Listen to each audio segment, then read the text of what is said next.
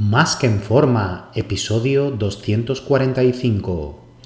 Bienvenidos a Más que en forma con Antonio Yuste, el programa donde conseguirás transformar tu físico y rendimiento para ser tu mejor versión con la ayuda de personas extraordinarias que ya lo han conseguido. Aquí no vas a encontrar fórmulas mágicas, tan solo la información que necesitas sobre nutrición, suplementación deportiva y entrenamiento físico y mental que junto con tu trabajo diario hará que alcances cualquier objetivo que te propongas. Este programa es para soñadores que buscan un mejor físico, para comprometidos a trabajar para conseguirlo, para los que no saben por dónde empezar y para los que llevan tiempo estancados en resultados. Ya estás en el lugar correcto. Tu cambio empieza hoy y ahora.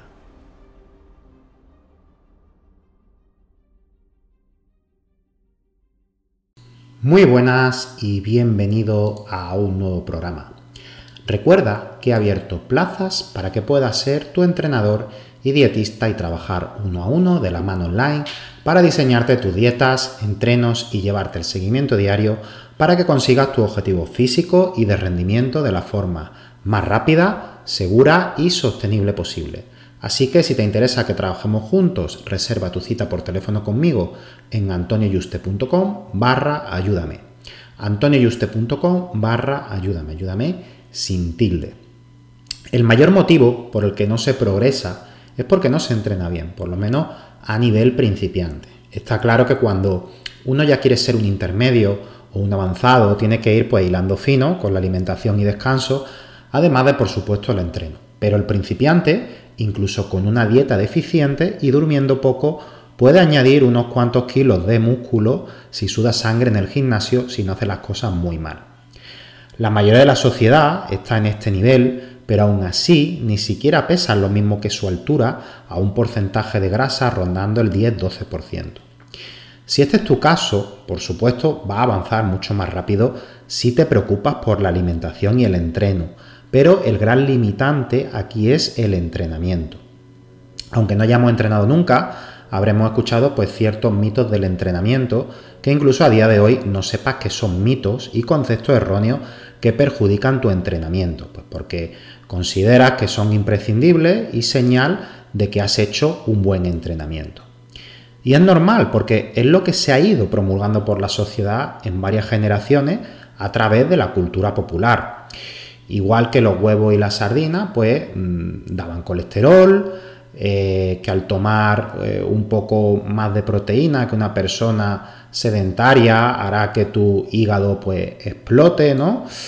Y bueno, eh, que llegue a la luna ese hígado, que las mujeres al hacer pesa parecerán el increíble Hulk y un montón de creencias erróneas. Así que vamos a desterrar estos mitos que van circulando como si estuvieran escritos en piedra para que debáis darle importancia a lo que tiene realmente y que no perjudique ni vuestro entrenamiento ni vuestro progreso. Lo primero es el que tengan que aparecer las agujetas tras el entrenamiento. Esto quizá es de lo más común. La mayoría de los clientes cuando empiezan las primeras semanas suelen tener agujetas y están súper contentos por ello. Piensan que si aparecen ya es un signo de un buen entrenamiento.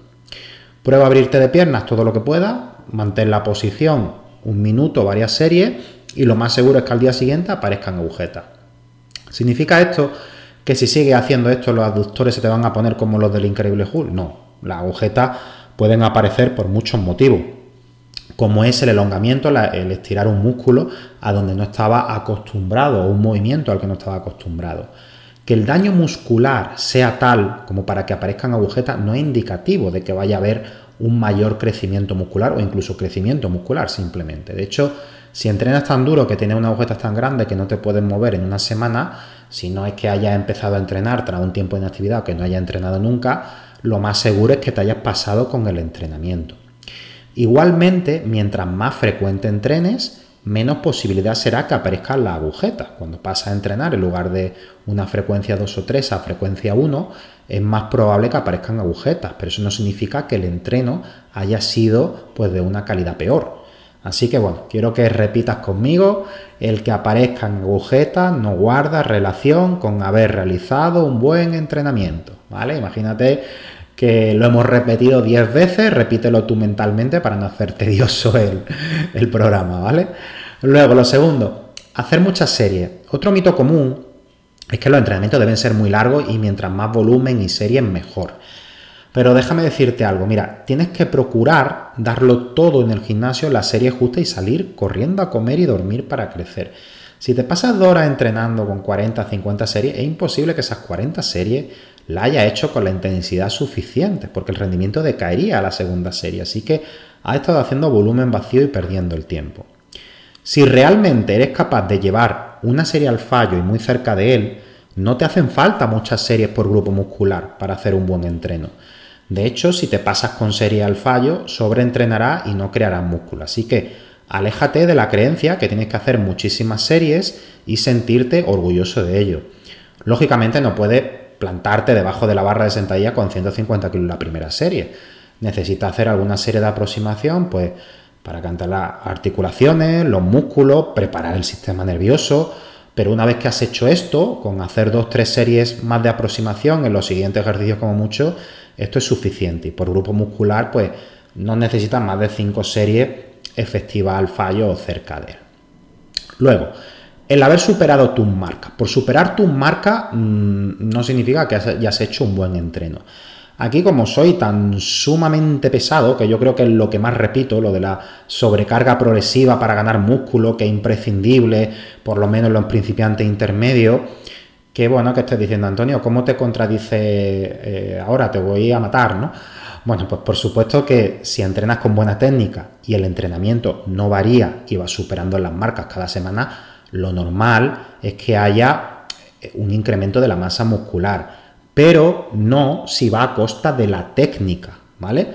Realmente lo que ha ocurrido es que esas repeticiones extra no deberías contarlas si la técnica no la has mantenido correcta. Es decir, si para superar las marcas y, utilizar más peso tienes que hacer repeticiones parciales y las mm, utilizas las cuentas como si fueran completas, acortas los recorridos o utilizas todo el cuerpo para ayudarte en el levantamiento y parece una lagartija retorciéndose o todas esas trampas juntas de acorta los recorridos y te retuerces como una lagartija y la cuentas como una repetición completa, está claro que bueno, esas repeticiones pues son como copiar en un examen, ¿no? No tiene ningún mérito ni deberías contabilizarlo, ¿no?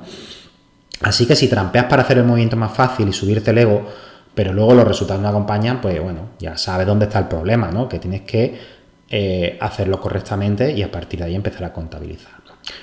Luego, el cuarto punto, acabar eh, con fatiga durante horas. Este es otro mito, ¿vale?